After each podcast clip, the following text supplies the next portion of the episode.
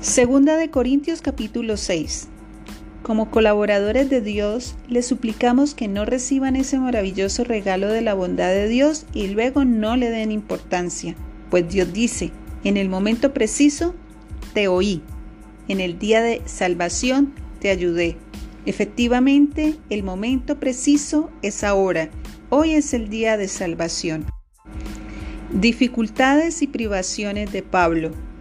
Vivimos de tal manera que nadie tropezará a causa de nosotros y nadie encontrará ninguna falta en nuestro ministerio. En todo lo que hacemos demostramos que somos verdaderos ministros de Dios. Con paciencia soportamos dificultades y privaciones y calamidades de toda índole. Fuimos golpeados, encarcelados, enfrentamos a turbas enfurecidas, trabajamos hasta quedar exhaustos Aguantamos noches sin dormir y pasamos hambre. Demostramos lo que somos por nuestra pureza, nuestro entendimiento, nuestra paciencia, nuestra bondad, por el Espíritu Santo que está dentro de nosotros y por nuestro amor sincero. Con fidelidad predicamos la verdad, el poder de Dios actúa en nosotros. Usamos las armas de la justicia con la mano derecha para atacar y con la izquierda para defender Servimos a Dios ya sea que la gente nos honre o nos desprecie, sea que nos calumnie o nos elogie. Somos sinceros, pero nos llaman impostores.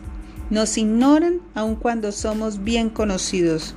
Vivimos al borde de la muerte, pero aún seguimos con vida. Nos han golpeado, pero no matado. Hay dolor en nuestro corazón, pero siempre tenemos alegría. Somos pobres, pero damos riquezas espirituales a otros. No poseemos nada y sin embargo lo tenemos todo. Oh, queridos amigos corintios, les hemos hablado con toda sinceridad y nuestro corazón está abierto a ustedes. No hay falta de amor de nuestra parte, pero ustedes nos han negado su amor. Les pido que respondan como si fueran mis propios hijos. Ábranos su corazón el templo del Dios viviente. No se asocien íntimamente con los que son incrédulos. ¿Cómo puede la justicia asociarse con la maldad? ¿Cómo puede la luz vivir con las tinieblas? ¿Qué armonía puede haber entre Cristo y el diablo? ¿Cómo puede un creyente asociarse con un incrédulo? ¿Y qué clase de unión puede haber entre el templo de Dios y los ídolos? Pues nosotros somos el templo del Dios viviente, como dijo Dios. Viviré en ellos y caminaré entre ellos. Yo seré su Dios y ellos serán mi pueblo.